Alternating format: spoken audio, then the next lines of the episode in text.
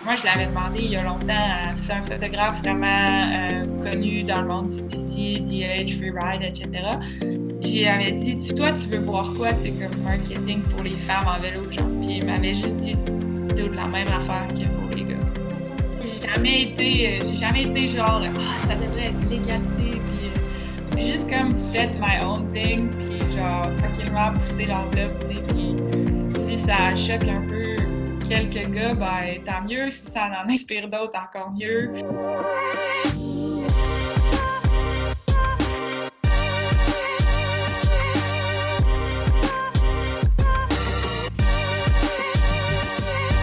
Salut tout le monde et bienvenue au podcast Fever Talk où on parle avec des gens passionnés euh, des choses qui, les passionnent, puis on, où on, essaie d'apprendre de nos invités pour voir comment ils ont réussi à créer une carrière euh, avec leur passion. Mon nom, c'est Magali Rochette, c'est moi qui vais être votre hôte aujourd'hui.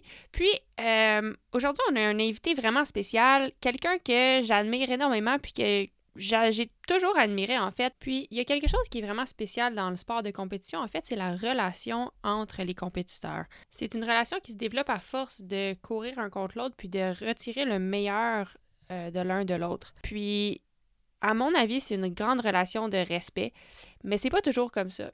Par contre, notre invité aujourd'hui, c'est quelqu'un que quand on avait 9 ans, on faisait des courses de vélo de montagne ensemble. Elle me, elle me battait la plupart du temps, mais je la trouvais pas mal cool. Puis un peu plus tard, euh, quand moi j'ai eu l'âge de 19 ans, je suis revenue en vélo de montagne. Elle, elle était encore là. Puis elle était, je dirais, euh, dans les vraiment les tops canadiennes en vélo de montagne cross-country à ce moment-là, dans la catégorie U23. Moi, j'arrivais. Puis, euh, je vous parlais de la relation de respect. Il y a aussi un une grosse relation de compétition. Puis des fois, quand il y a des nouveaux coureurs qui arrivent dans le peloton, on n'est pas toujours content que ces nouveaux coureurs-là arrivent puis qu'ils soient peut-être euh, du succès. Mais il y a certains coureurs qui sont spéciaux, puis notre invité aujourd'hui, c'est quelqu'un de spécial, Andréane Lantier-Nadeau. Ça a été, quand je suis revenue en cross-country, la personne qui m'a le plus accueillie dans le peloton, malgré le fait qu'on était compétitrice. Et c'est quelqu'un avec qui, en fait, j'ai eu la chance de faire quelques voyages. On a participé au championnat du monde en Afrique du Sud ensemble, puis après la course, on a décidé d'aller faire un safari ensemble. L'année qui a suivi, euh, on a décidé de faire un camp d'entraînement ensemble parce qu'Andréane était vraiment vraiment meilleure que moi techniquement en vélo de montagne. Moi, je sentais que je pouvais apprendre d'elle. Euh, en même temps, elle sentait que je pouvais la challenger au niveau physique. Donc, puis en plus, on s'entendait bien. Donc, on a décidé de faire un camp d'entraînement ensemble. Bref, c'est quelqu'un de vraiment spécial que j'ai toujours admiré pour ses aptitudes en vélo, mais aussi pour la personne qu'elle est. Quelqu'un de très authentique, puis quelqu'un de vraiment gentil. Puis aujourd'hui, Andréane, en fait, euh, elle ne fait plus de cross-country en vélo de montagne. En 2015, je crois, elle a décidé d'essayer l'enduro. Puis maintenant, euh, c'est... Je vais me lancer, je le dis, c'est la meilleure rider de vélo de montagne au Québec euh, chez les femmes. Andréane est en fait, ça ne lui vaut pas justice de dire ça. Andréane a terminé troisième au classement cumulatif de, de l'Enduro World Series l'année dernière, qui est la plus grosse série d'enduro au monde. Elle a terminé sur plusieurs, sur plusieurs podiums de EWS World Enduro Series. Euh, bref, c'est un, une athlète incroyable, une athlète en vélo de montagne vraiment incroyable. Elle a des skills hors pair. Alors, j'ai eu la chance de lui parler aujourd'hui euh, alors qu'elle était en Italie pour justement la dernière course d'enduro de, la saison. Alors, euh, Andréane a pris de son précieux temps pour discuter avec nous de vraiment plusieurs sujets. En fait, on parle un peu de sa transition du cross-country à l'enduro, comment ça s'est déroulé, euh, un peu les défis que ça a apporté. On parle, Andréane a eu quelques blessures et on parle de comment ces blessures-là l'ont aidé à long terme dans son développement en tant qu'athlète puis en tant que, en tant que personne. On parle aussi un peu de l'égalité homme-femme. Euh, j'étais curieuse de savoir c'était comment dans le, dans le peloton de l'enduro. Puis Andréane a une, une, façon vraiment intéressante de voir les choses qui, pour moi, m'a euh, allumé à une, à une, nouvelle réalité puis une nouvelle perspective que je trouve vraiment intéressante. Euh, bref, on parle de vraiment plein de choses, puis euh, ben, je vous laisse là-dessus. Andréane Lantienado, euh, voici ma conversation avec elle. Une amie très cool, une rider extraordinaire, puis j'espère que vous allez apprécier cette discussion puis apprendre de mon, de mon invité, de mon ami, autant que moi j'ai appris d'elle. Bonne écoute! Merci Andréane d'être là. Je suis full excitée parce que, un, c'est ça fait trop longtemps, puis je suis vraiment excitée de catch-up avec toi. Puis deux, ben, pour vrai, j'étais toujours full admirée, puis je m'en suis rendu compte, je l'ai toujours su, mais je m'en suis rendu compte en faisant comme, en réfléchissant à de quoi j'avais envie de parler avec toi aujourd'hui, j'étais genre, hey, pour vrai, cette fille-là, depuis que j'ai genre 10 ans, je te trouve tellement hot, je m'en souviens. non, mais tu sais, on faisait les courses, quand, les genres de courses, euh, les Coupes Québec quand on était petite, puis je te trouvais tellement hot, je trouvais que ton style était cool. Je me rappelle, tu portais souvent une petite casquette de bike par à l'envers avec ta casquette, avec ton casque. Je trouvais ça tellement hot, mais à un tel point qu'après, j'ai commencé à le faire en triathlon. Mais j'étais mm-hmm. gênée de le faire en mountain bike pour pas euh, tu penses que je t'imite, mais je trouvais ça trop malade. ben non, écoute, je me rappelle de ces années-là, moi aussi. Je me rappelle du mon vidéo, euh, les jeux. Euh, c'était pas les Jeux du Québec cette année-là, c'était les Jeux, ça s'appelait comment déjà? Ah, j'ai ben, T'es sûr que c'était pas les Jeux du Québec? Il me semble que oui. Non, c'était Championnat des régions. Ah, OK. Ah, trop ouais. Puis je me rappelle que tu avais ton gilet La Source avec ton casque Giro. Ouais. Puis que c'était dans le temps qu'on faisait du bac, euh, du mountain back ensemble. Puis après ça, tu étais allé faire du triathlon. Puis là, tu étais revenu euh, ouais. en Afrique. Moi, je me rappelle de l'Afrique du Sud parce que c'était un résultat euh, genre outstanding pour toi.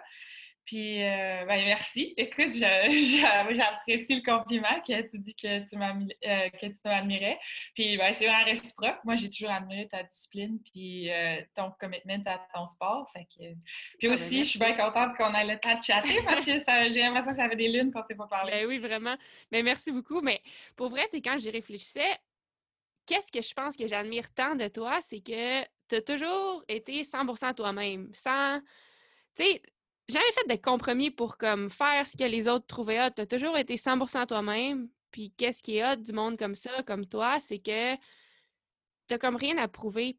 J'ai toujours eu l'impression que tu étais bien avec toi-même. Fait que ça fait que c'est vraiment le fun d'être autour de toi parce que c'est juste toi-même. Tu jamais de rien de prouver. Puis j'ai toujours trouvé que c'était vraiment cool, puis quelque chose que j'admire vraiment. Fait en tout cas, merci pour, merci ah, ben merci. C'est intéressant. J'ai toujours essayé d'être authentique, puis je pense que c'est des valeurs que ma famille puis ma mère m'ont appris. Puis c'est une dynamique intéressante quand on est compétitrice aussi, des, puis des personnes compétitives en général. Pour se rendre au niveau où on est rendu dans notre sport, euh, il y a un côté compétitif en nous qui est tellement fort, mais d'essayer d'être authentique au travers de ça dans les relations avec des compétiteurs ou des teammates. C'est vraiment beaucoup de niveaux à naviguer. Puis, euh, ben, j'apprécie que ce qui sort, que tu trouves, toi, c'est que je sois authentique au travers de ça. Fait j'apprécie ça. Mmh, oui, 100 ben, On a parlé un petit peu déjà de quand on faisait du cross-country ensemble. Euh, maintenant, je pense que la plupart des gens ben, je veux dire, plusieurs personnes se rappellent de ta, de ta carrière en cross-country, mais maintenant, je veux dire, tu es dans les trois meilleurs au monde en enduro, euh, ce qui est genre incroyable. Dans le fond, j'aimerais ça parler un peu de, cette transition-là. Puis qu'est-ce qui qu'est-ce qui t'a poussé à changer vers l'enduro? Euh, ça fait quoi? Ça fait ça doit faire 5-6 ans de ça?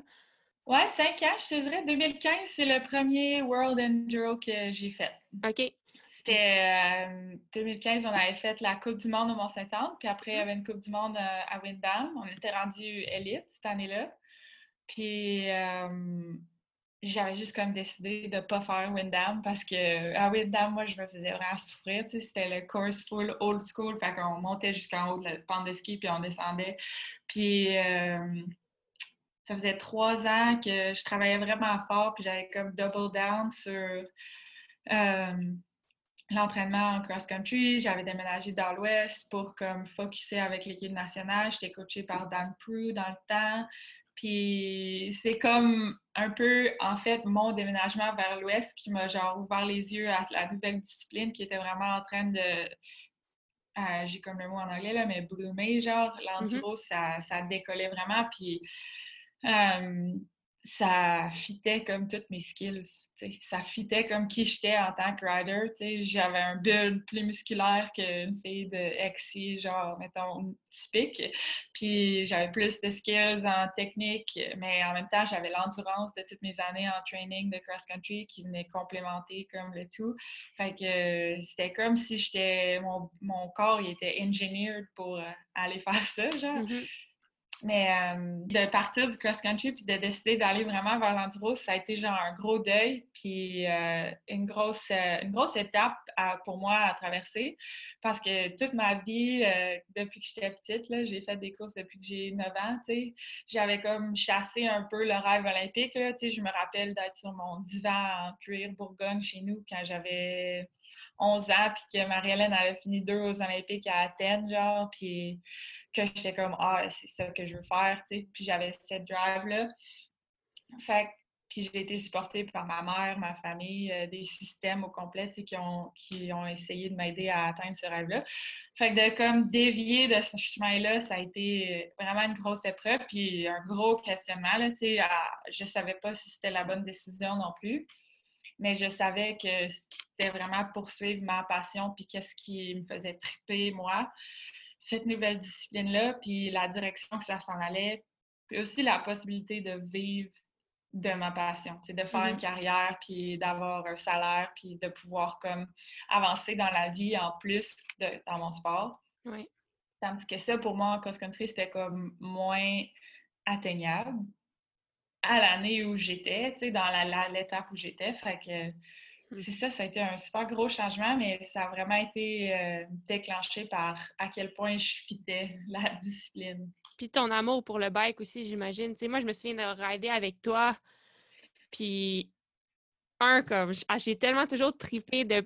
Je me souviens qu'on avait fait notre camp en Arizona, puis que je pouvais te suivre dans les trails, je trouvais ça fou parce que tu avais un flow incroyable, puis le trip, je sais pas, c'était juste tellement palpable comment tu tripais pour le bike, puis le, de rider des trails, puis moi, je trouvais ça vraiment hot. Puis est-ce que c'est le fait que tu avais peut-être plus ce, ce feu-là en cross-country qui a dit, mais tu sais, je, l'ai encore à rouler mon bike, peut-être juste pas à racer, puis comment je peux le retrouver?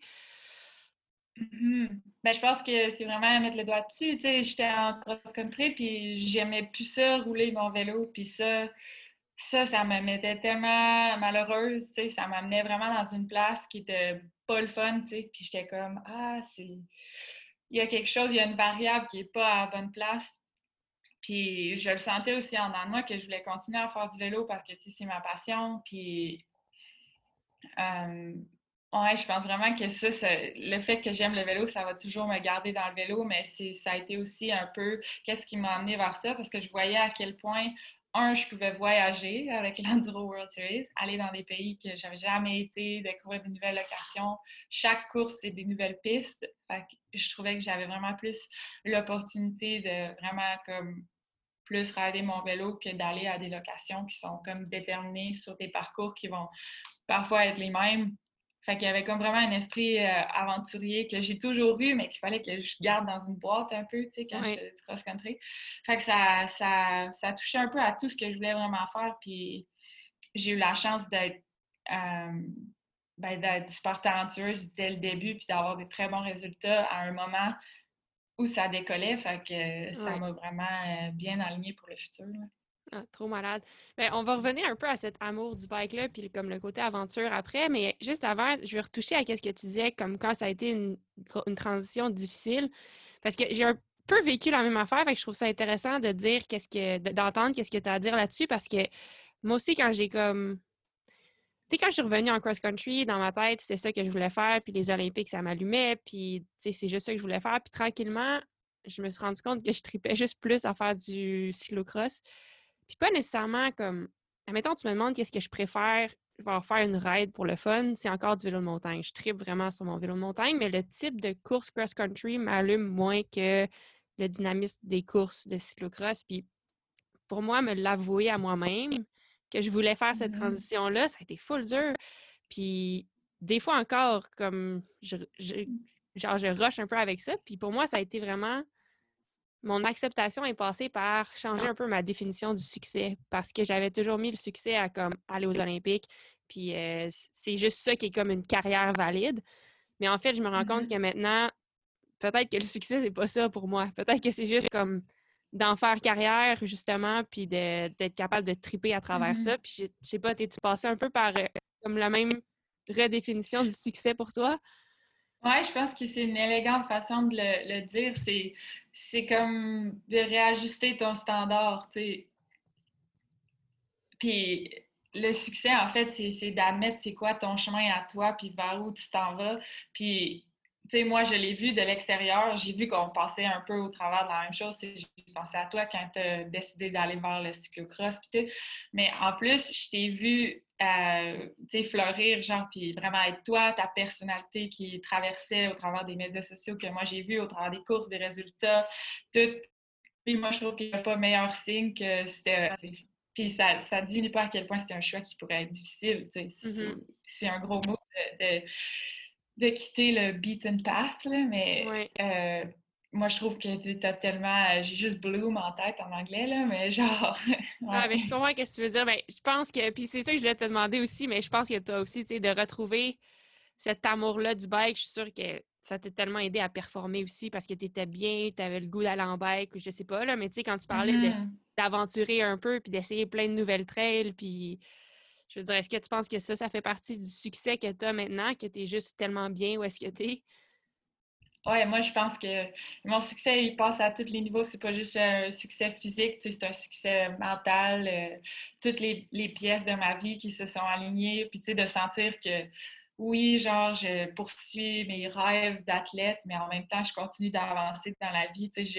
pour moi, d'avoir à redéménager chez ma mère parce que j'ai pas assez de sous pour faire euh, une carrière en, cross-country, c'était ça aussi, c'était un peu crève-cœur. Fait pour moi, de comme vraiment sentir qu'il y a une force qui me tire vers l'avant dans plusieurs sphères de ma vie, ben c'est un peu ça le succès. Puis moi, je l'ai redéfini comme vivre de ma passion. Oui, 100% Trop malade. Puis, justement, euh, tu peux-tu nous en parler un peu de l'enduro? Parce que je ne sais pas si les gens qui vont nous écouter sont au courant de exactement c'est quoi la discipline. Puis, tu sais, je pense que dans le monde du cross-country, surtout dans le début de l'enduro, il y a peut-être un petit, euh, j'ai pas le mot, mais comme préjugé peut-être par rapport au enduro en disant que c'était pas une discipline difficile, puis pourtant, comme moi, j'en ai fait un. Celle-là de Sea Otter. c'est genre un mini. mais c'est pas le meilleur. non, mais j'ai full trippé, là. J'ai vraiment trouvé ça hot. Mm-hmm. J'étais tellement à bloc, là, comme incroyablement all out. c'est une shape tellement différente que qu'est-ce que toi t'as. Ouais. Mais, tu sais, est-ce que tu peux nous en parler? Dans le fond, c'est quoi un week-end d'enduro? Ça a l'air de quoi? C'est quoi la demande? Puis comme nous expliquer un peu à quel point tu as besoin de t'entraîner pour ça. Puis c'est vraiment pas juste des skills, c'est un mélange de. de c'est vraiment un sport très complet.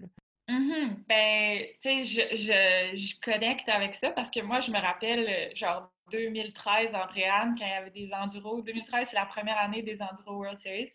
Puis, je me, moi, l'enduro, je fais jamais ça. C'est pas une vraie discipline. Genre, tu sais, c'était juste quelque chose de nouveau dans l'industrie du vélo. Puis, l'industrie du vélo, c'est tellement une bulle que, tu sais, quand il y a un nouveau truc, c'est genre, c'est quoi ça? Mais, euh, Ouais, l'enduro, dans le fond, si on prend la course que je veux avoir en fin de semaine, qui est différente, des fois, c'est des courses de deux jours. En fin de semaine, j'ai une course de une journée. Fait euh, on a la course le dimanche, puis on a les pratiques le vendredi. Euh, les pratiques le vendredi, on va pratiquer de 4 à 5 stages souvent. Puis euh, ça dépend si c'est par accès de lift ou par pour pédaler pour se rendre au top des stages on a des fenêtres pour pratiquer chaque stage, puis on a droit à une pratique par stage. OK.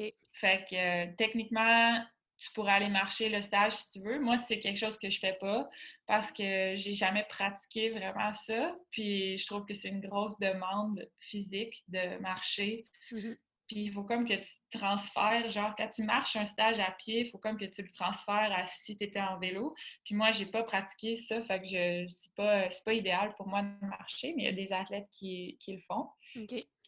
Fait que c'est ça. Un week-end d'enduro, la pratique, ça va être genre souvent 5 heures, genre, que tu es parti en vélo. Il peut y avoir des shuttles au travers de ça, etc., etc. On fait de la GoPro pour chaque étape. Puis euh, on fait, si on fait l'étape une fois, tu as le droit de hiker si tu veux, comme des features, pratiquer des lignes, etc.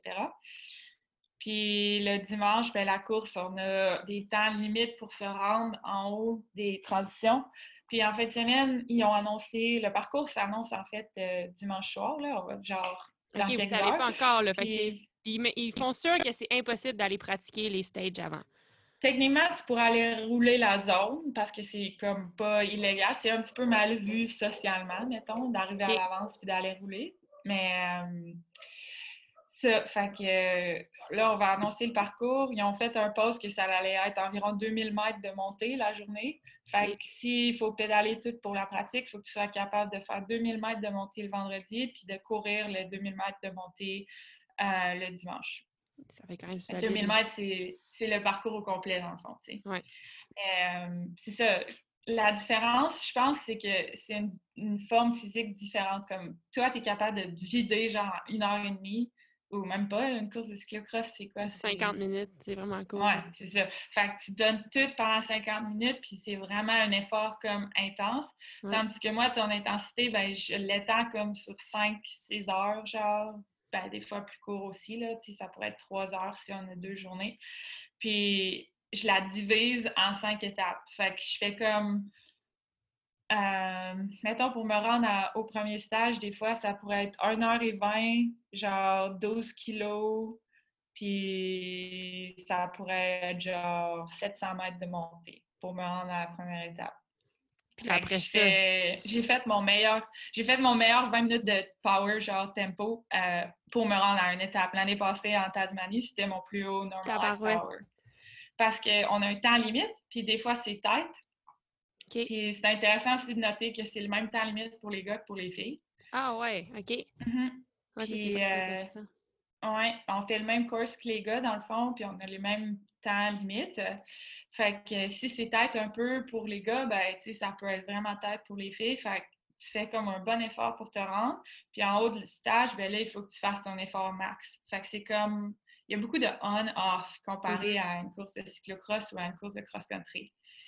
Hmm. Puis au début, quand j'ai commencé, moi, c'est là-dedans que j'avais de la difficulté. Je n'étais pas capable de faire le on-off. J'étais comme on, puis là, après, je pétais genre étape 4-5, j'étais nulle part. Mais là, maintenant, je pense que si tu me mettais sur un course de 50 minutes pour aller plus vite que je pourrais, ben, j'aurais sûrement de la misère parce que maintenant, je suis juste capable d'aller vraiment long puis d'aller chercher le max. Hmm. Mais. Ça. Ah, trop malade. Puis justement, est-ce que je veux dire, ça doit être vraiment une préparation mentale vraiment complexe puis intéressante parce que il y a tellement de facteurs avec lesquels tu dois dealer. Genre, un, le parcours, tu le vois une fois. Fait que ça, c'est quelque chose, j'imagine, que tu dois gérer. Peut-être qu'il y a un stress à est-ce que je vais me souvenir des features, est-ce que je vais me souvenir?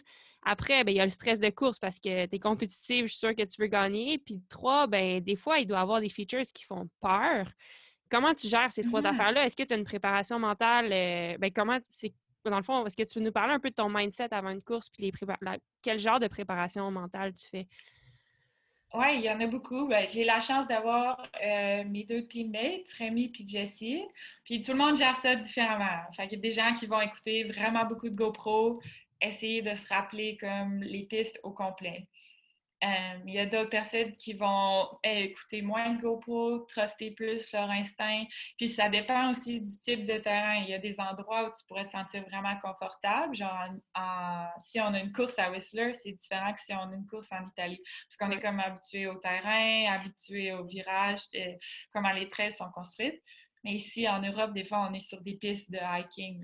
Genre, il y a des switchbacks. Euh, des fois, je, regarde puis je suis comme, je sais pas comment je vais faire pour mettre mon vélo autour de ce virage-là. C'est vraiment, vraiment difficile.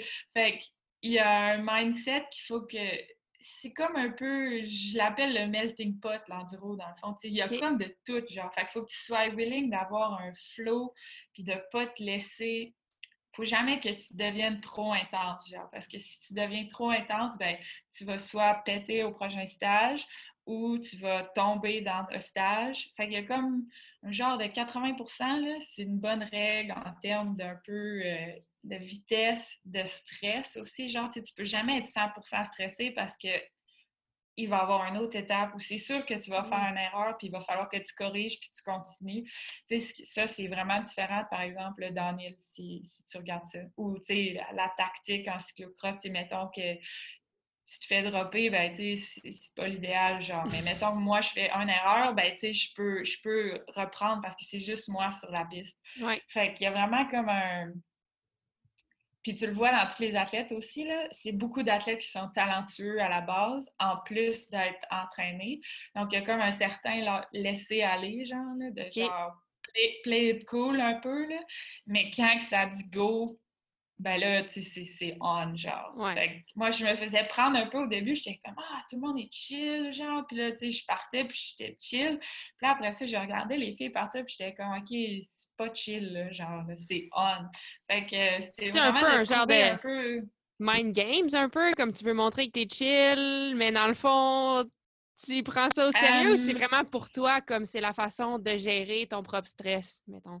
Je pense que c'est la façon que les athlètes gèrent leur propre stress.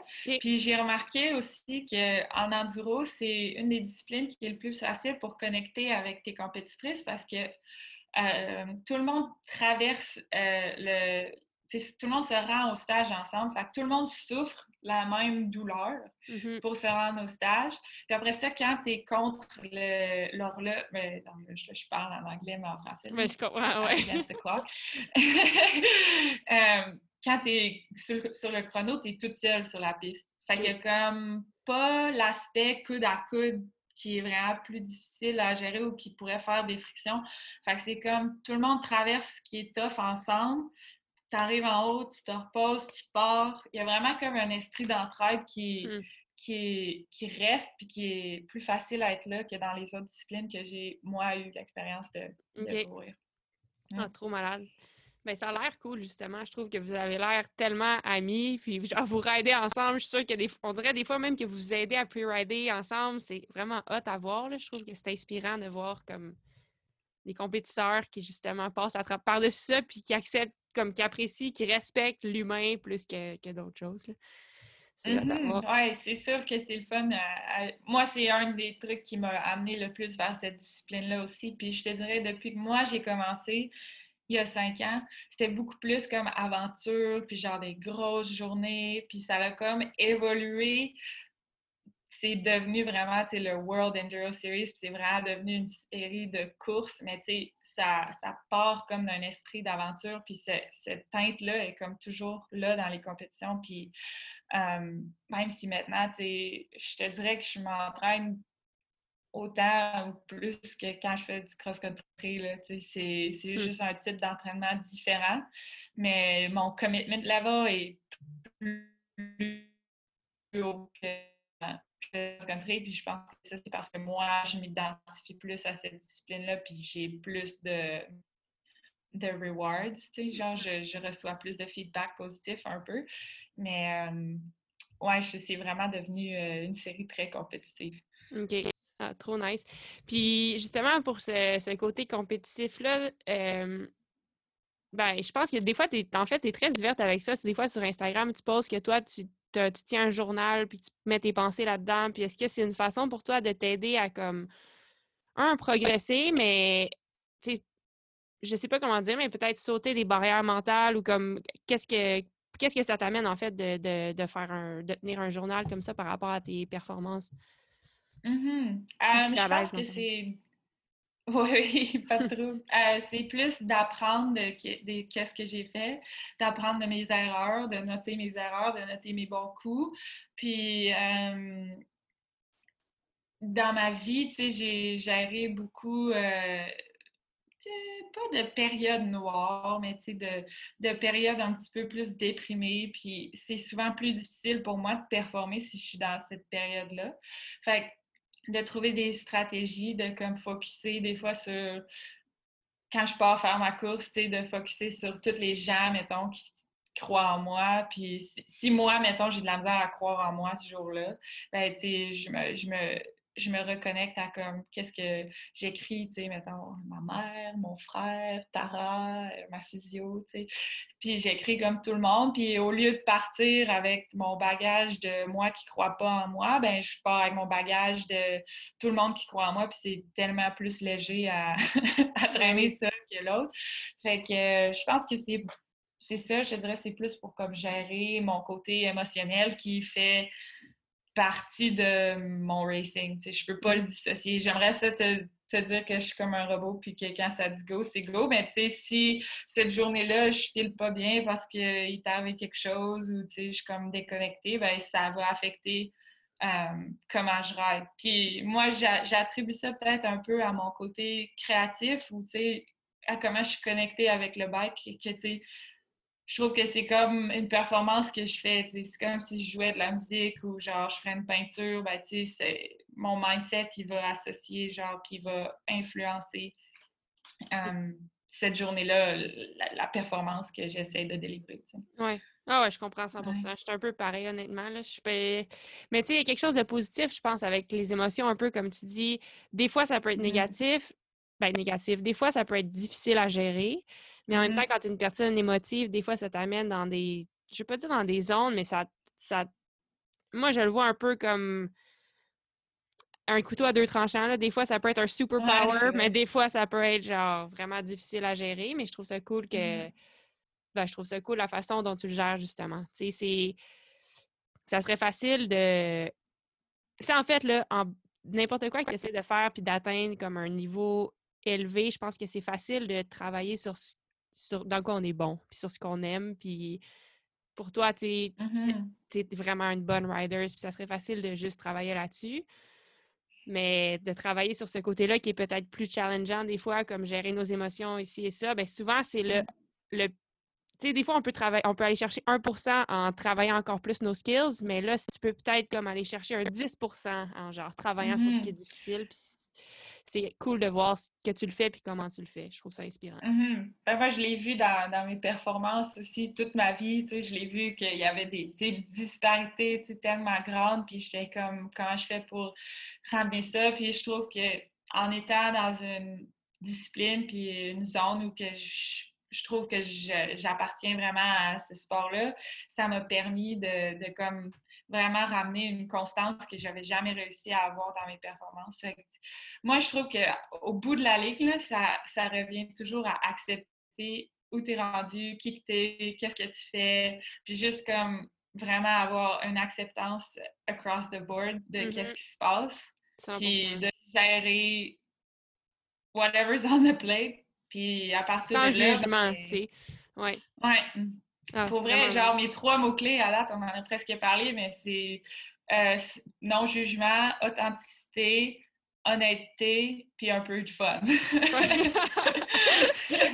peu de fun. Ouais. Pour vrai, je suis tellement d'accord, c'est comme ça. Moi, je dois me rappeler ça tous les jours. des fois, il y a des jours que je suis poche à l'entraînement, mais qu'est-ce que tu veux? C'est mm-hmm. ça qui est ça, puis ça veut pas dire que je vais pas le faire. C'est juste d'accepter, ben, regarde, aujourd'hui, c'est ça, puis je vais faire mon mieux quand même. Puis à force de toujours faire ton mieux, puis de ne pas te juger, ben, c'est de même qu'à un moment donné, ben, tu deviens bon, C'est comme ça que tu apprends n'importe quoi, Ouais. Ah, trop malade. puis un autre truc que j'avais envie de te parler, puis c'est un peu encore par rapport au mindset, mais je veux dire, les...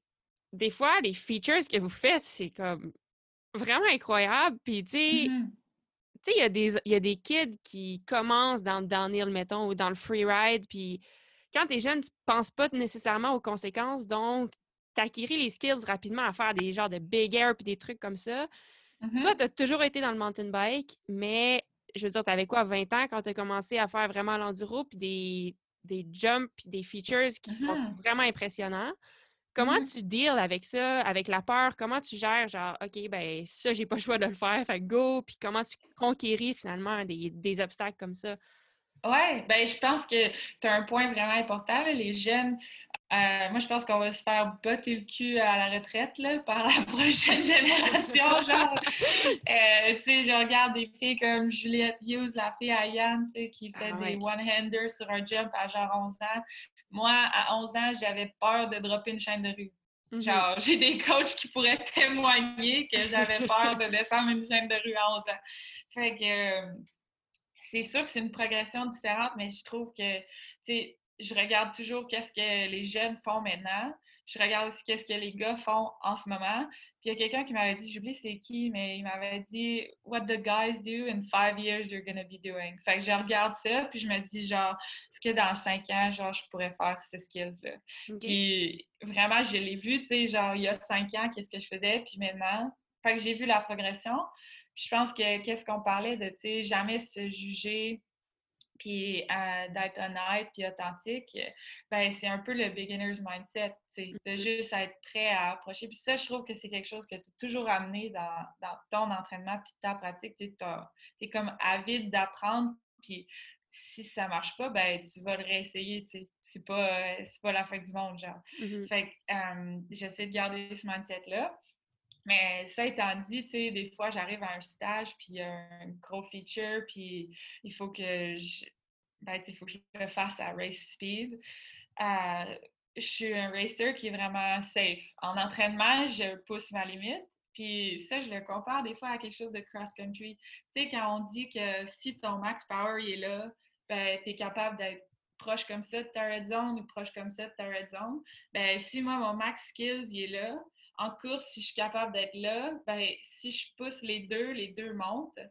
Mhm. Fait qu'en entraînement, j'essaie de travailler vraiment sur mes skills, euh, les tournants, feature, jump, etc. Mais en- quand j'arrive à la course, ben, il y a ma red zone de skills, puis il y a ma safety zone. Je vais être dans ma safety zone. Mais en entraînement, si je pousse la red zone, ben, ma safety zone peut monter avec, euh, avec le, ça fait comme les deux, les deux montent ensemble. Fait que si tu pousses ton niveau de skills en entraînement, ben, tu vas arriver à une course puis il va avoir un skills qui est challengeant, mais tu vas déjà l'avoir expérimenté en entraînement puis tu vas être capable de le faire d'une façon sécuritaire. OK. Fait que ça, c'est le but. Mais ceci étant dit, s'il y a un truc dans une étape que je suis pas 100% sûre que je peux faire à chaque fois que je passe, fait que supposons qu'il y a un... J'ai un exemple, mais c'est il y a genre trois ans, fait que ça serait différent maintenant. Mais on, on commençait une étape en Irlande, puis souvent, le début d'une étape, t'es comme pas euh, tout à fait établi dans ton rythme, fait que c'est plus risqué, je trouve. Puis il y avait une roche euh, puis il fallait comme que tu fasses un vraiment gros bunny hop pour y arriver sans comme faire un over the bar. Puis euh, en entraînement, je l'avais peut-être deux fois sur trois, genre. Puis il y avait un beeline qui était plus long. Puis toutes les filles ont comme beaucoup essayé de le faire parce que c'est le premier feature du stage juste après le départ. Puis euh, je te dirais qu'il y a peut-être la moitié qui ont fait un over the bar parce que c'était comme vraiment difficile, puis c'était comme le risque versus le reward. Ouais. Puis moi, j'ai fait le beeline, puis j'ai passé super smooth, puis je suis comme arrivée plus vite pour la prochaine section, même si j'ai perdu un peu de temps. Fait qu'il y a comme une genre de négociation de, de à quel point tu es prêt à prendre un risque Mhm. dans une étape. Puis moi, je, je tiens toujours un peu du côté safe. Ouais. Euh, la constance dans l'enduro, c'est vraiment clé. OK. Fait que vraiment, c'est vraiment dans les en entraînement que tu travailles à pousser ta limite, puis comme j'imagine, ça doit être ça doit être stressant un peu des fois des matins, tu dis OK, ben là aujourd'hui euh, parce que comme tu Ben, dis, tu veux ça, toujours je te dirais- comme à cinq ans plus loin, genre c'est full mindset là, c'est jamais assez là, t'es jamais assez bonne Mhm. techniquement, c'est malade. Ouais, ben surtout d'habiter au BC, je trouve que ça m'a rendu. Tu sais, je pense que si j'avais pas déménagé, j'aurais peut-être pas. Je serais peut-être pas l'athlète que je suis maintenant parce qu'au BC, t'es jamais le numéro un. Là. Il y a Ouais. toujours quelqu'un d'autre qui va aller faire de quoi de plus insane. Puis t'es comme toujours en train. T'arrives dans une trail, il y a une feature, t'es comme Ah my god, je sais pas si je peux le faire. T'es constamment exposé. Fait que ça a amené mon rythme d'amélioration vraiment plus rapidement. Hmm. Euh, puis je pense aussi qu'il y a comme un aspect plus loose un peu euh, que supposons un cross-country ou un cyclocross. C'est pas à tous les jours que, mettons que ton coach il te dit jeudi, genre, tu vas aller faire le plus gros jump de ta vie. C'est comme, il y a comme une genre de, de recette que c'est, je sais pas, tu feel good ce jour-là, ton bike, ça va vraiment bien, tu es en confiance, tu te sens en forme, genre, puis là, tu arrives à trail, puis tout clique, genre, puis c'est comme quelque chose que tu peux pas nécessairement décider de pousser, Ouais. genre. Oh non, Puis il faut écouter ça là, je veux dire. Moi, avant, je l'écoutais pas, puis des fois, je me pétais la gueule, mais maintenant, je le file, là. Si, comme, hey, aujourd'hui, pour vrai, on dirait que je suis une demi-seconde en retard, je réagis mal. C'est pas ces jours-là que je vais essayer de faire des trucs nouveaux parce que Mhm. je- je m'enligne directement dans, dans, un désastre. Là. Fait que j'imagine c'est un peu, c'est ça, c'est ça que tu essaies de dire. Ouais, c'est ça, c'est comme l'énergie, genre, puis moi, je peux identifier, tu sais, on n'en a pas parlé, mais au début, quand j'ai fait la transition vers l'enduro, je me suis plantée, là, genre, je me suis cassé deux poignets, je me suis cassé une main, euh, tu sais, je m'étais jamais cassé un os. Euh, t'en parles à ma mère, Nicole, euh, elle trouve ça cave, l'enduro, là. mais en même temps, maintenant, j'ai prouvé, tu sais, que ça fait deux, trois ans que je vis ma vie, puis tu sais, que je suis. Euh, c'est la première fois que je te dis que je suis à l'aise de dire que je suis un athlète professionnel, tu sais. Genre, je fais vraiment ma vie avec ça. Ouais. Puis. J'ai comme appris de ces erreurs-là, mais chaque crash, je peux te dire, genre, le, mindset que j'étais, puis que j'ai essayé de pousser au travers du mindset, puis que j'aurais pas dû. Ouais. Ah, mais les ça... vas-y, vas-y, je trouve ça full nice que tu dis ça, parce que je voulais te le demander, je sais que tu as eu des blessures, puis comme la plupart du monde vont te demander comment tu gérais avec ça, mais je veux dire, moi, c'est pas ça. Je veux savoir qu'est-ce que tu as appris à travers ça. Puis je trouve ça trop nice que tu nous le partages parce que je suis sûre que c'était des expériences vraiment enrichissantes. Là. Mm-hmm. C'était genre les années les plus dures de ma vie. J'étais à l'université, je venais de changer de discipline, j'avais dit bye au rêve olympique. J'ai passé genre presque deux ans dans un, un plâtre à cause de mon scaphoïde, le pire os que tu pourrais te casser. Puis, tu sais, c'était vraiment challengeant, mais quand j'y pense maintenant, c'est que je le voulais tellement que je poussais à des moments où je ne devrais pas pousser. Mais c'est mmh. difficile parce que tu veux pousser l'enveloppe, mais genre, l'enveloppe, tu peux juste la pousser. C'est pareil avec le training, tu sais. Ça serait comme, je comparais ça au overtraining dans le fond, tu sais. Si tu overtrain en cross-country ou en cyclocross parce que tu le veux tellement, ben, t'arrives nulle part, tu sais. Oui. Ah, trop, ben, c'est vraiment, c'est vraiment intéressant à entendre, je trouve, parce que c'est ça, c'est sûr que des, quand il y a des obstacles comme ça, on finit toujours par ressortir. Je veux c'est tellement cliché, mais c'est vrai qu'on ressort plus fort. Ou si c'est pas plus fort, du moins plus intelligent, puis d'avoir appris de ça. Puis je suis sûre que maintenant, justement, tu as bâti ta confiance assez pour savoir quand, c'est ça, quand est-ce que ça vaut la peine de mm-hmm. pousser. Puis comme tu dis dans les courses, peut-être n'as pas besoin de ton 100 Ton 80 ben, ton 80 ou 90% est assez, puis tu n'as rien besoin de prouver. Tu peux mm-hmm. gagner avec euh, les skills que tu as sans, sans devoir t'en inventer des nouvelles le jour de la course, en fait. Là. Ouais, ben c'est ça. Tu sais, quand j'ai fait du vélo avec Isabeau, Isabeau, c'est euh, la championne du monde en ce moment. Et... Puis en course, c'est super safe. Genre, jamais ou vraiment rarement elle va faire une erreur. Puis c'est ça qui fait qu'à la fin de l'année, tu peux être au top du overall. si tu fais des erreurs, ben c'est comme. La constance, c'est vraiment quelque chose d'intéressant. Mais on est allé faire une ride ensemble à Squamish quand on était à Whistler l'année dernière. Puis euh, j'étais comme, hey, tu sais, elle genre, là, était full risquée, genre, elle arrivait super vite dans des rock slabs, elle prenait des gros doubles, elle prenait des lignes que j'avais jamais vues, comme euh, le genre de style de riding vraiment plus risqué que quand elle est en compétition. ça, ça a vraiment inspiré comment moi j'ai compris qu'est-ce qu'on expliquait plus tôt, que de pousser en training, ça fait que ta ligne de safety est plus haute en course, que tu peux rider confortable à une vitesse plus haute. Mm-hmm. Puis, euh, ben, c'est ça. Puis, dans ma tête, moi, en ayant mon expérience de cross-country, j'ai vraiment fait le parallèle avec les intervalles. si ton wattage maximal est plus haut, puis que tu es capable d'amener ton FTP plus haut, plus proche que ça, ben, fait que, ouais. Mmh.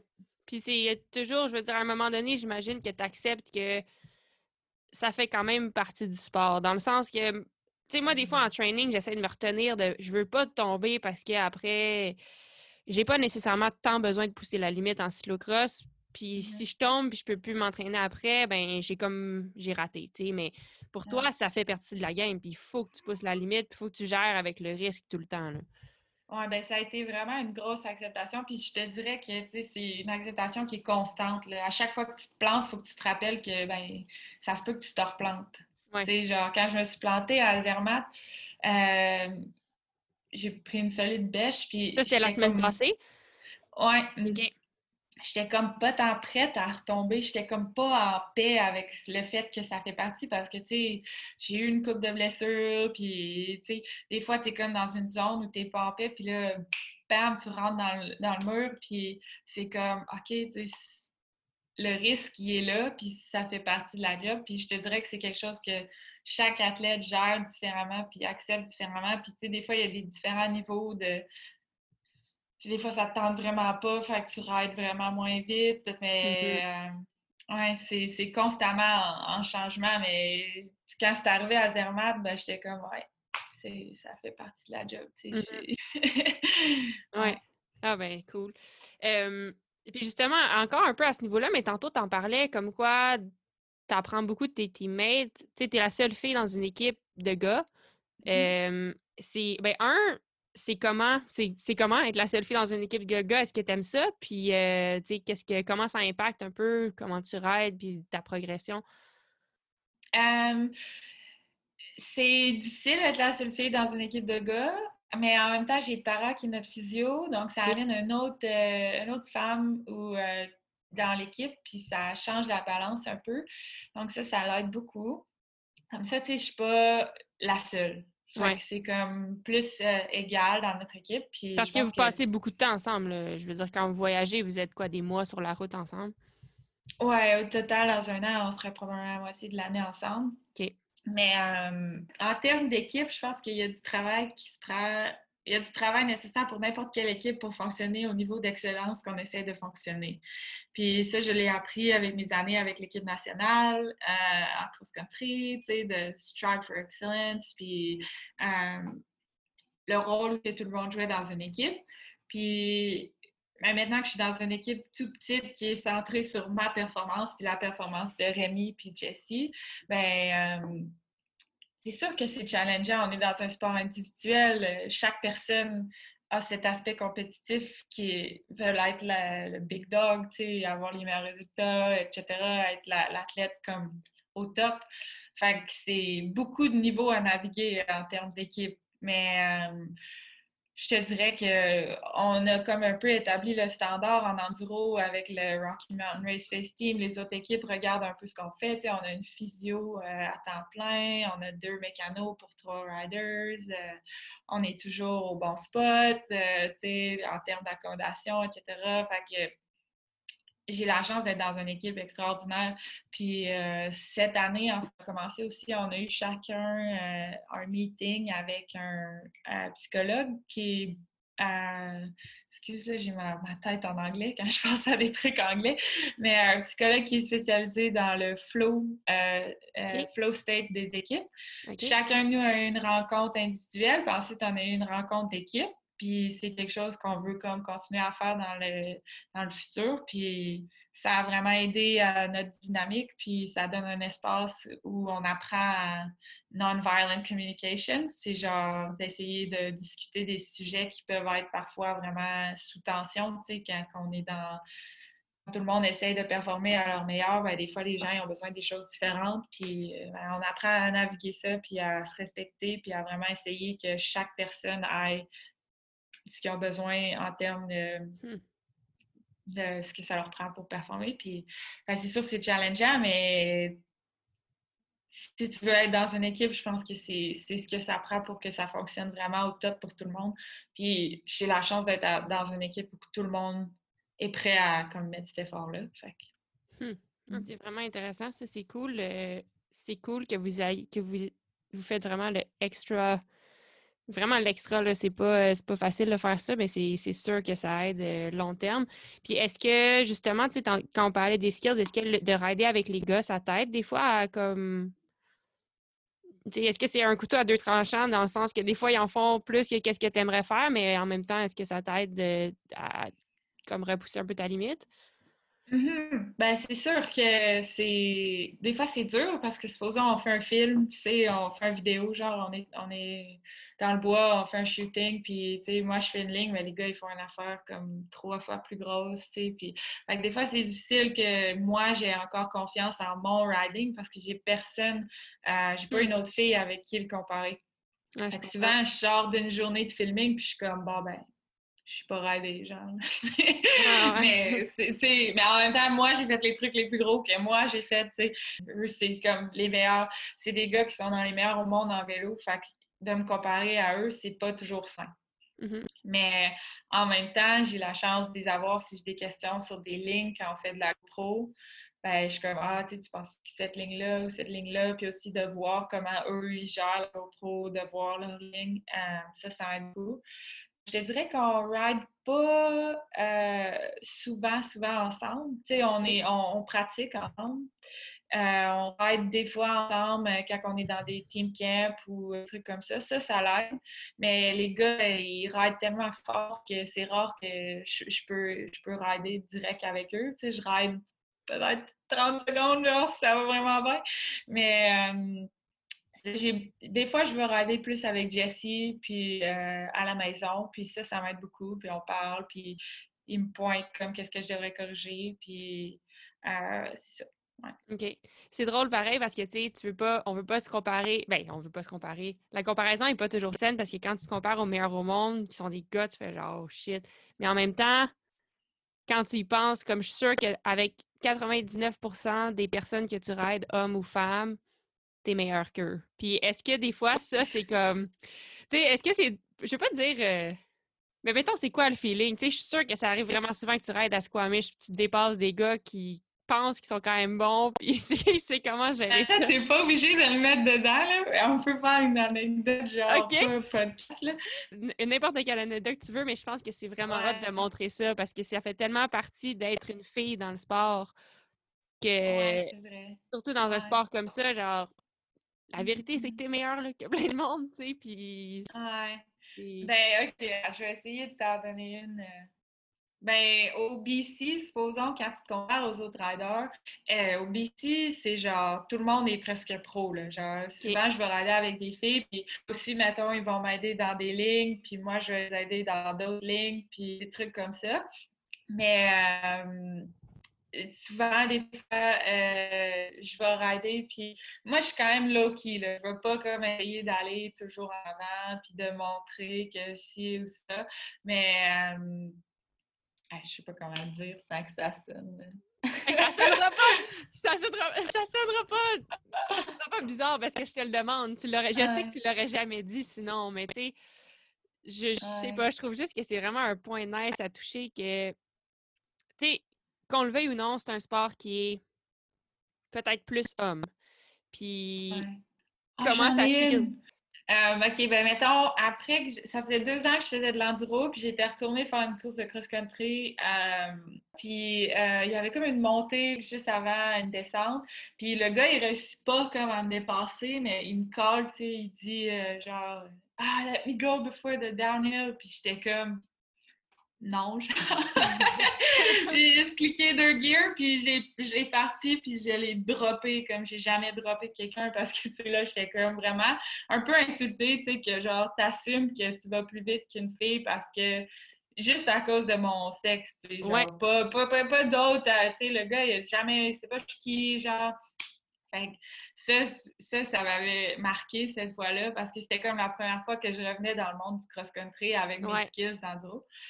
Puis, euh, à part de ça, quel, autre moment? Mettons, à un moment donné, j'avais une GoPro de North Star, on avait une course, puis j'avais fait une ligne, puis je checkais ma GoPro avec mon ami Mickey, puis il était comme, wait, wait, wait, like, let me see this line, what did you do? Puis là, il était comme, wow, genre, c'est tellement une bonne ligne, tu sais. Puis mm-hmm. il avait envoyé ça à notre ami Richie, puis il était comme, yo, you gotta hit this line, genre, c'est tellement bon. Puis tout, puis là, j'étais comme, ah, OK. Mais tu sais, ça, moi, je trouve ça vraiment nice que, justement, les gars qui sont assez, qui sont vraiment pros, qui sont vraiment bons, mm-hmm. sont capables de l'avouer que, genre, hey, puis tu sais, c'est pas dur pour eux, ils ont assez confiance en eux que c'est pas dur de dire comme, hey, pour vrai, cette fille-là, elle shred, puis elle a pris vraiment une bonne ligne, puis je peux apprendre de cette personne-là. Mm-hmm. Mais les gens qui sont pas nécessairement dans le sport, c'est là que c'est plus difficile des fois. Puis est-ce que c'est dur pour toi que, mettons, tu raides avec du monde de dire comme c'est moi qui y vais en premier, comme I'm dropping it first? Est-ce que c'est dur d'avoir la confiance de dire ça? Non, c'est comme maintenant, je trouve que, surtout si je suis dans mes trails à la maison à Squamish, tu sais, mettons, il y avait des gars, on a croisé des gars euh, qui venaient du Québec, tu sais, puis euh, mais je sais pas si vous connaissez ça en cyclocross, mais mettons en enduro, quand tu rides en trailback, souvent il y a comme une pause au top de la trail, genre. Okay. en cross-country, d'habitude, tu fais juste continuer. il y a comme une pause où le monde s'ajuste ou whatever, tu sais. Puis on a croisé les gars du Québec. Moi, je les connaissais pas tous. Je connaissais un des gars. Puis là, il y avait comme la pause. Puis là, j'ai comme fait, ah, ben, tu on va dessus. Puis, ben, j'ai agi avec la confiance que j'ai à mon riding. Puis j'ai droppé first. Puis je fais juste rider. Puis souvent, ben, les gars, sais, ça a fait couper que, genre, il y a une fille qui ride. En même temps, ça me gosse quand ils disent ça, genre, ah, une fille qui ride autant, c'est genre, ben oui, il y en a plein, tu sais. Genre, dans le monde, je peux t'en montrer plein qui vont aussi, sinon plus vite que moi. Mais euh, je trouve ça cool. Moi, j'ai jamais pris un stance complètement confrontation, confrontationnel à la patriarchie, patriarchie en français? Ouais, je pense. J'ai jamais été, euh, j'ai jamais été genre, ah, ça devrait être l'égalité, puis euh, juste comme fait my own thing, puis genre tranquillement pousser l'enveloppe, tu sais, puis si ça choque un peu quelques gars, ben tant mieux. Si ça en inspire d'autres, encore mieux. Mm-hmm. Un des trucs cool aussi, c'était de revenir au trail du Québec, puis de rider avec une couple de gars du Québec, puis de voir le niveau que j'ai amené mon riding. Puis euh, hmm. c'est sûr que c'est fun, là, c'est un petit ben blow là, quand tu drops dans une trail, puis tu fais toutes les tours, puis c'est ça. C'est ah, fun. Je pense que c'est une belle manière de le faire aussi, là, sans confonder, vraiment juste parler avec tes skills, puis that's Puis après, comme tu dis, si ça peut inspirer du monde, ben tant mm-hmm. mieux. C'est vraiment, c'est hot. Puis en fait, est-ce que c'est quand même égal l'enduro comme homme-femme par rapport aux autres disciplines cyclistes? Est-ce que le prize money est égal, le niveau du coverage puis tout ça, c'est bien ou? Euh, oui, ben c'est quand même une boîte de Pandora à ouvrir. Euh, l'égalité euh, en sport. Euh, le cyclisme, je pense, c'est un des sports qui est un petit peu behind des fois, mais mm-hmm. l'Enduro World Series en tant que tel, en tant qu'entité, ils font vraiment une bonne job en termes de coverage. C'est toujours égal.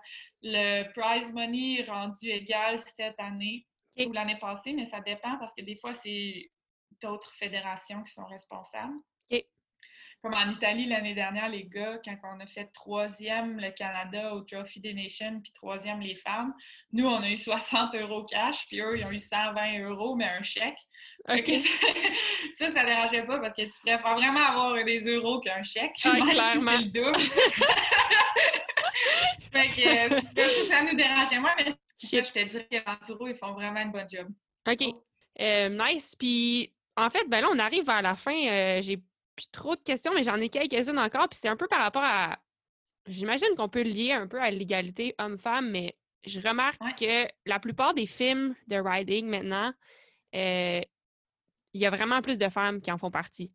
Puis je trouve mm-hmm. ça vraiment nice. Puis tu sais, toi, tu as fait partie de plusieurs films. Tu as fait récemment un que vous avez gagné un prix, euh, je me souviens plus quel prix, mais vous avez gagné avec... Ça a été diffusé par le New York Times. Ouais. Ah ouais, c'est fou, là. C'est on je pense. Puis tu sais, toutes les, même juste les vidéos de promo, edit, tu fais partie de tout ça.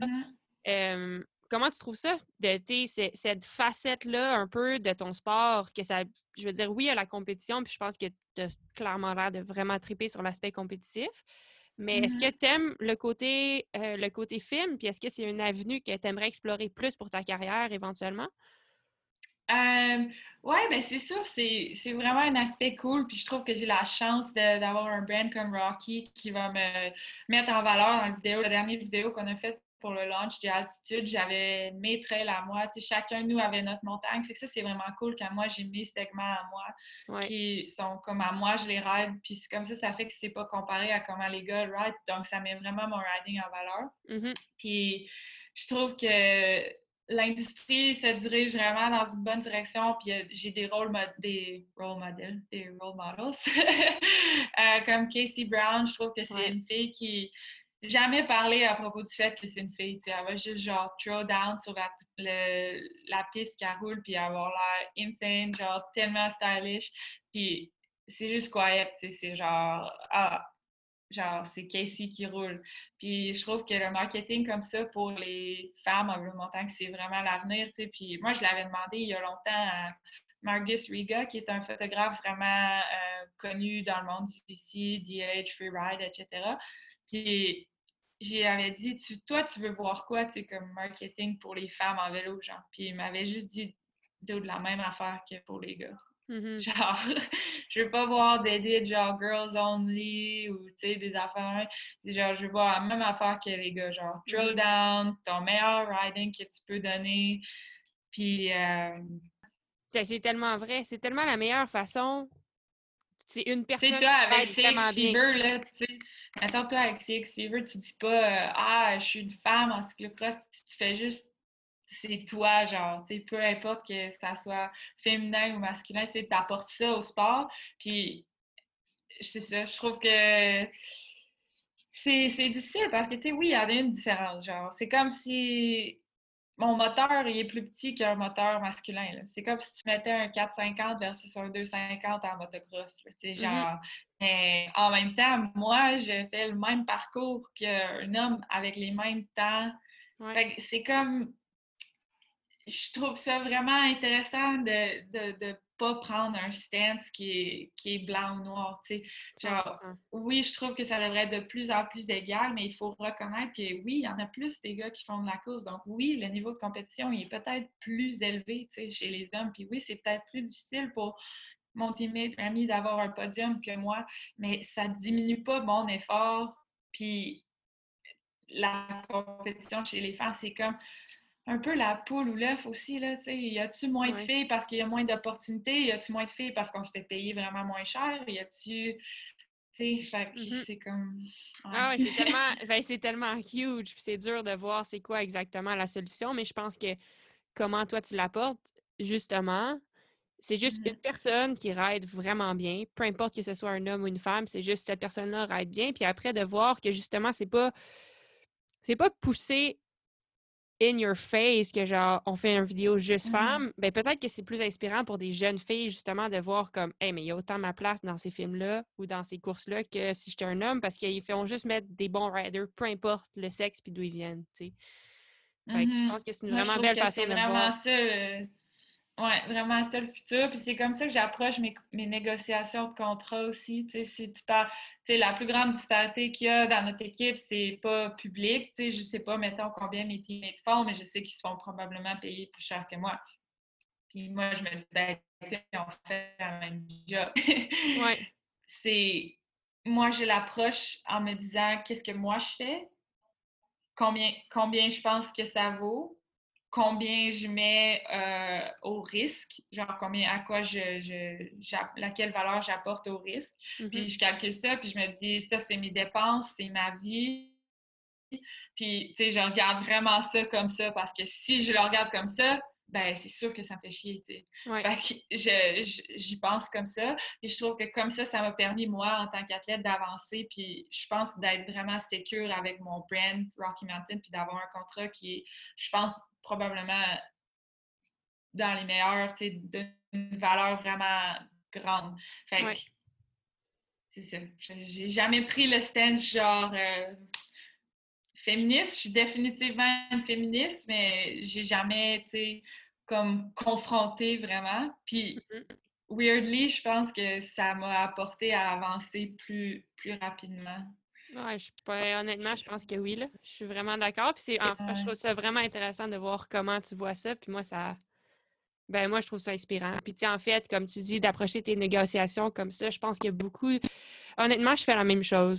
Puis, pour moi, comme je regarde qu'est-ce qui, à mon avis, un, qu'est-ce qui est honnête pour moi, puis aussi, qu'est-ce que qu'est-ce qui est ma valeur, peu importe que je sois un homme ou une femme. Puis, je pense que ça, c'est quelque chose que les jeunes cyclistes doivent savoir comme c'est pas parce que tu es une femme que tu dis Hey, moi je vais le faire pour gratuit parce que tu t'aides pas le sport en faisant ça.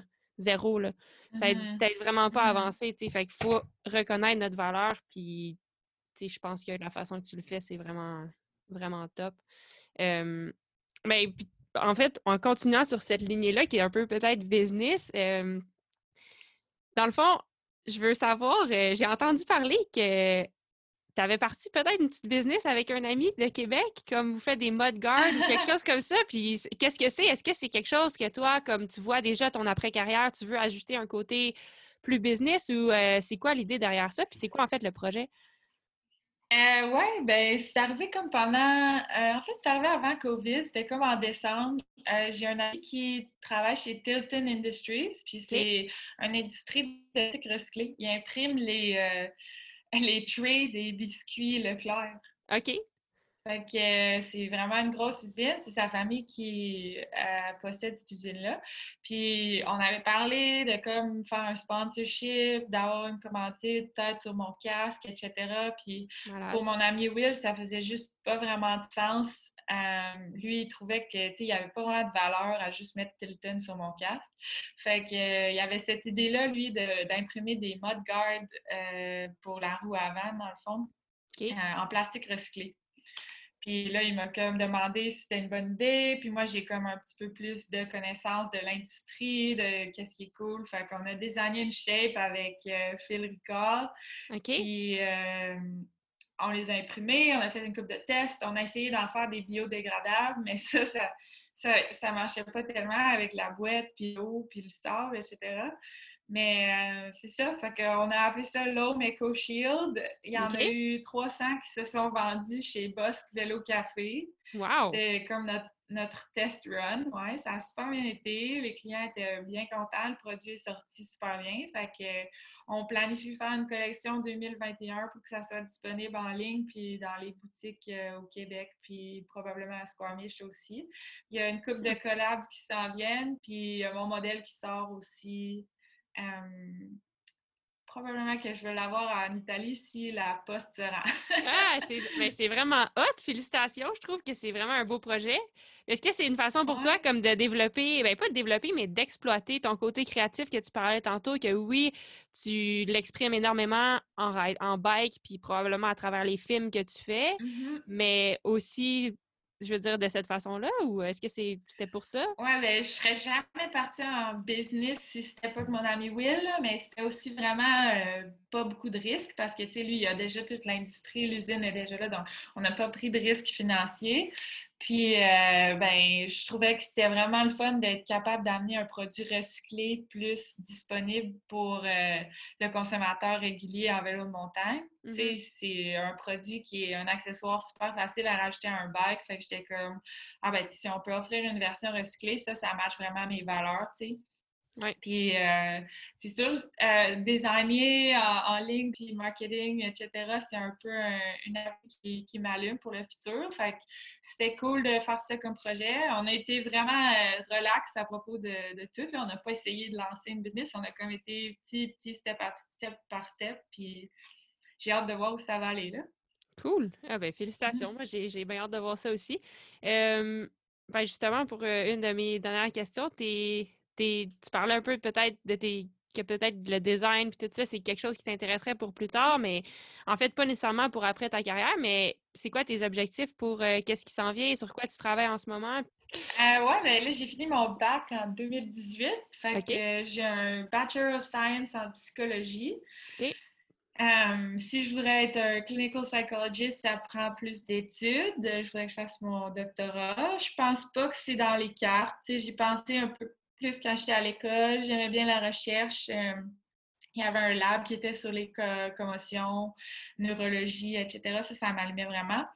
Mais euh, j'ai vraiment décidé de prendre l'opportunité de faire euh, mon rêve avec le vélo. Puis je m'étais dit que je me donnais 5 ans. Je pense que c'est jusqu'à temps que j'avais 30 ans que je pensais pas à rien d'autre, que je vivais mon rêve, que je faisais ma carrière au maximum que je pouvais faire ma carrière. Puis, ben, étonnamment, le, COVID, je trouve que ça a comme donné une fenêtre sur notre futur. Parce que tout était sur pause en tant, qu'athlète, tu sais. Oui. Puis euh, j'ai comme réalisé qu'est-ce que ma vie pourrait être. Puis juste dans ce petit moment-là, ben, la business de l'homme partie, j'ai réalisé que j'ai vraiment de la brouillardise puis de l'expérience de vie. Fait peu importe le choix que je vais faire quand ma carrière va être finie, je sais que je vais pouvoir m'enligner dans cette direction-là. Mm-hmm. Puis ça m'a comme amené comme une, paix que j'avais pas avant à propos de mon futur après le vélo. OK. Ah, vraiment cool. Puis tu sais, je pense que ça vient pas euh, ça vient pas de nulle part. Oui, ton, ton projet de l'homme Eco Shield, mais aussi je pense que je veux dire, c'est clairement une business que tu gères toi-même. Tu sais, avec ce que tu fais avec le sport, puis tu développes tellement de skills, oui, dans le vélo, mais autre à l'extérieur aussi. Puis je pense que, Mhm. je veux dire, c'est Toi, tu penses à quoi après le bac? Pour vrai, je sais pas. Euh, pendant un bout, moi, je me disais, ah, il y a les championnats du monde de cyclocross en 2022, puis pour l'in- pendant un bout, je me disais, c'est ça, puis après, je Est-ce réévalue. c'est sûr en, en Écosse? Euh, non, que c'est toutes les disciplines sont ensemble? Ah non. non, c'est en fait, ils sont au- en Ah. Amérique du Nord, puis c'était pour ça, comme je trouvais ça hot, parce que ça vient vraiment rarement en Amérique du Nord. Fait que pour l'instant, je me dis, pendant un bout, je me disais, c'est ça, puis on verra après. Mais pour Mhm. vrai, finalement, ça arrive trop vite, là, puis je pense pas que je vais avoir fini d'accomplir ce que je veux accomplir. Moi, la Mhm. façon que je le vois, c'est que pour l'instant, je tripe vraiment. Puis tout le, tout, au- tout le long que je vais autant triper, euh, je veux continuer. Euh, Je te dirais qu'un peu comme toi, comme je découvre d'autres skills à travers le bike aussi, puis de partir ma propre équipe, ça m'a aidé à faire ça. Euh, juste gérer les relations plus directement, puis commencer des petits projets autres. Genre faire, euh, mettons, j'ai fait un film avec Antoine, justement, euh, avec Antoine. Caron. Ça, j'ai trouvé ça vraiment hot. Là, il y a le podcast. Juste comme tous ces trucs-là, je trouve que c'est des nouvelles cordes que j'ajoute à mon arc. Puis bien que j'ai aucune Mhm. idée de ce que je vais faire après, je pense que ces trucs-là m'aident à développer autre chose. Puis peut-être juste développer des rencontres, des, des contacts à la limite, puis qui vont peut-être aider plus tard. Mais pour vrai, je sais pas ce que je veux faire. Puis des fois, tu sais, Mhm. il y a tellement de trucs qui m'intéressent que des fois, je me dis, à un moment donné, je vais devoir arrêter le vélo, pas parce que je suis tannée, mais j'ai goût d'explorer d'autres choses, tu sais. Ouais. Que- Mais moi, tu m'as toujours inspiré de faire des trucs. Tu sais, quand tu as commencé à faire du wood carving, je trouvais ça cool. J'étais comme, ah, tu sais, elle apprend un, un truc comme manuel. Moi, je pense que j'aimerais peut-être ça, que ça soit comme créatif puis manuel, peut-être, Ouais. qu'est-ce que je vais faire. Fait, que, tu sais, je te dis, je me vois autant devenir comme euh, une fermière que, genre, euh, travailler dans une boulangerie ou genre, je, je sais pas c'est quoi que je vais arriver, mais je sais que en ce moment, si je vis le moment présent puis le moment de ma carrière d'athlète à 100% ben tout en restant allumé que oui, tu sais, il y a un après. Ouais. Puis de me préparer parce que, tu sais, on en a fait une transition déjà, toi et moi, puis c'était même pas une transition complètement en dehors du sport compétitif, c'était juste une transition d'un autre à- d'un à l'autre, puis c'était difficile. Mhm. Tu sais, oui, ça a été une transition difficile, puis je pense que de continuer à rester allumé, connecté, puis de se préparer, ça veut pas, pas parce que tu le sais pas là, ça veut pas dire que tu vas aller nulle part. Tu sais, je pense que ça Mhm. va t'amener à quelque part, puis rendu là, ben, 100% Puis, tu sais, comme tu dis, d'être ouvert puis allumé, ben, ça fait que peut-être tu crées des opportunités pour plus tard, sans vraiment s'en rendre compte. Puis, tu sais, placer des pions pour peut-être plus tard, même sans savoir qu'est-ce qu'on veut faire. Mais je- pour vrai, je pense que tu l'as bien dit. Puis moi, je, je me stresse pas tant avec ça parce que j'ai l'impression que quand ça sera le temps de passer à autre chose, ben ça arrivera pas du jour au lendemain. tu sais. Probablement que je vais le savoir peut-être un peu d'avance, puis je vais pouvoir commencer à préparer autre chose. Puis ça me stresse pas de trouver autre chose que je vais aimer parce que, On a-tu Justement, il y le en a même plein âge? On d'autres. a-tu- On a-tu 27 ans maintenant? ouais, moi j'ai 27. ouais. Aïe aïe, hein? De, de 10, de 10 à 27. De 10 à 27. hey, j'ai une dernière question pour finir le podcast. Après Oui. ça. Euh, tu sais, dans le fond, maintenant, là, on le disait, on a 27 ans. On s'en vient. On s'en vient plus. On n'est plus les rookies. Euh, Ouais. c'est une. T'es rendu une des seules ou peut-être la seule pro euh, québécoise en enduro. Je pense que t'es la seule, hein?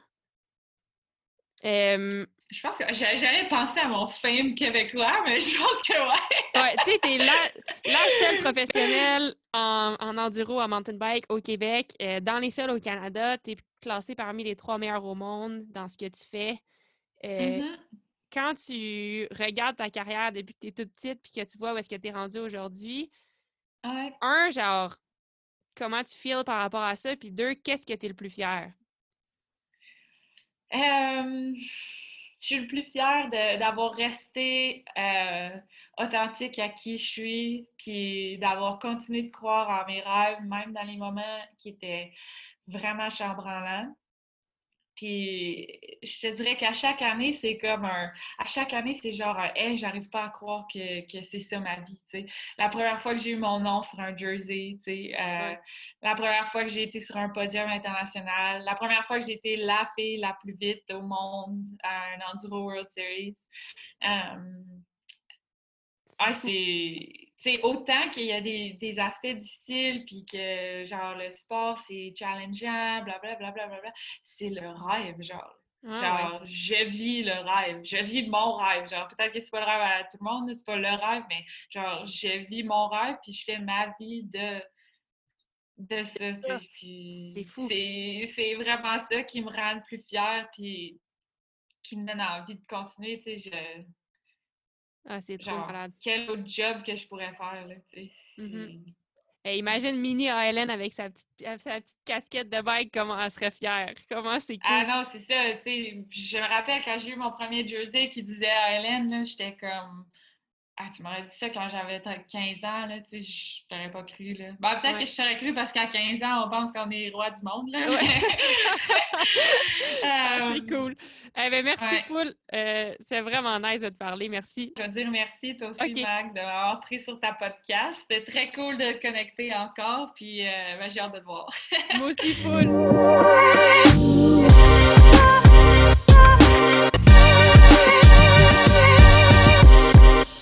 Un gros merci à Andréane d'avoir voulu prendre son temps pour participer à notre épisode de Fever Talk, partager sa passion, sa fièvre avec nous. Pour moi, c'est toujours inspirant de voir quelqu'un qui est vraiment un maître de son art, comme Andréane l'est avec le vélo. Si vous avez envie de suivre Andréane sur Instagram, son compte c'est Andréane Hélène. Donc, Andréane avec un N, L, N, comme l'entier Nado, tout en un mot.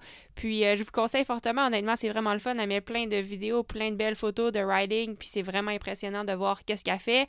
Puis, euh, elle est aussi euh, vraiment drôle parce qu'elle aime rire d'elle-même. Donc, si des fois elle tombe ou quoi que ce soit, elle pose, puis c'est vraiment toujours rafraîchissant puis toujours vraiment inspirant de voir qu'est-ce qu'elle fait. Donc, euh, je vous invite à la suivre. Puis, de mon côté, je vous dis à la semaine prochaine. La semaine prochaine, on poste un podcast de la version anglophone. Donc, euh, deux invités la semaine prochaine sur le même podcast, deux personnes que j'admire énormément, puis euh, qui me supportent beaucoup. Je vous en dis pas plus, mais ça va être une, une, super, belle, super belle histoire d'entrepreneuriat. Puis, j'ai bien hâte de partager ça avec vous. Alors d'ici là, je vous souhaite bonne semaine, puis je vous dis à la semaine prochaine. Salut!